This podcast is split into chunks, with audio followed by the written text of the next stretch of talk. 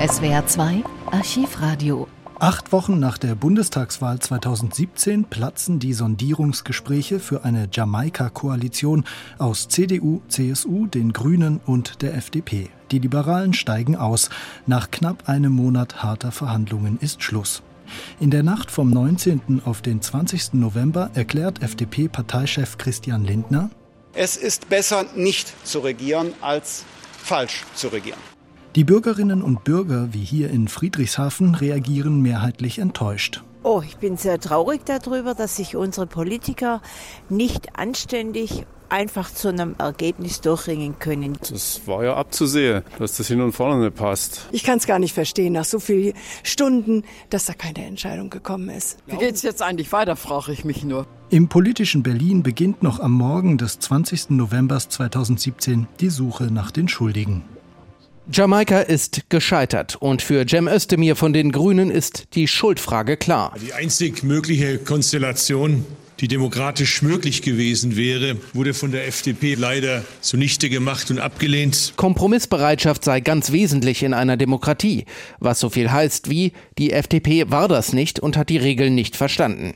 Die so kritisierte Partei bemüht sich, den Eindruck zu vermitteln, dass sie über den Dingen steht. FDP-Chef Lindner. Wir werfen ausdrücklich niemandem vor, keinem unserer drei Gesprächspartner, dass er für seine Prinzipien einsteht. Natürlich habe man die Bereitschaft zum Kompromiss gehabt, aber die angestrebte Politik sei schlicht falsch für das Land. Und dann schickt Lindner noch einen Giftpfeil Richtung Grüne ab. Wir haben gelernt, dass auch durchaus gravierende Unterschiede zwischen CDU, CSU und FDP überbrückbar gewesen wären. Was bedeutet, die FDP findet, die Grünen sind schuld. Es habe insgesamt auch keine stabile Vertrauensbasis gegeben.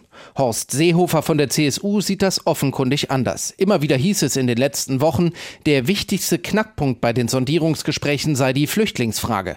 Aber, so Seehofer, ich sage ausdrücklich, auch in der ganz schwierigen Frage der Zuwanderung wäre eine Einigung möglich gewesen. Und überhaupt in ganz vielen Punkten waren die Ergebnisse zum Greifen nahe. Was Marco Buschmann von der FDP bestreitet. Es habe noch mehr als 200 sogenannte eckige Klammern, also strittige Punkte, im vorgeschlagenen Abschlusspapier gegeben. Bundeskanzlerin Merkel weist noch einmal auf die ihrer Ansicht nach konstruktive Rolle der Union hin. Ich glaube, ich kann für CDU und CSU sagen, dass wir nichts unversucht gelassen haben. Man habe bei den anderen Parteien, Zitat, viel erlebt, auch sehr unterschiedliche Kulturen von Verhandlungsstilen. Bei den Grünen durchaus bei aller Sympathie manchmal etwas gewöhnungsbedürftig, bei der FDP sehr entschieden. Unterm Strich heißt das, die Union macht FDP und Grüne für Scheitern verantwortlich, die FDP noch etwas mehr. Die Grünen, besonders die FDP, die FDP, besonders die Grünen.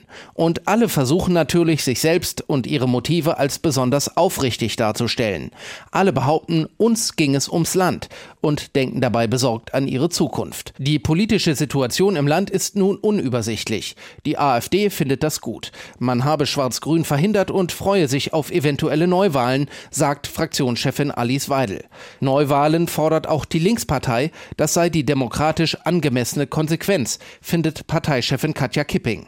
Die SPD will erstmal über die neue Situation beraten. Im Januar 2018 nehmen SPD und CDU-CSU Sondierungsgespräche und kurz darauf Koalitionsverhandlungen auf. Am 14. März 2018 wird Angela Merkel zur Kanzlerin einer großen Koalition gewählt rund ein halbes Jahr nach der Bundestagswahl.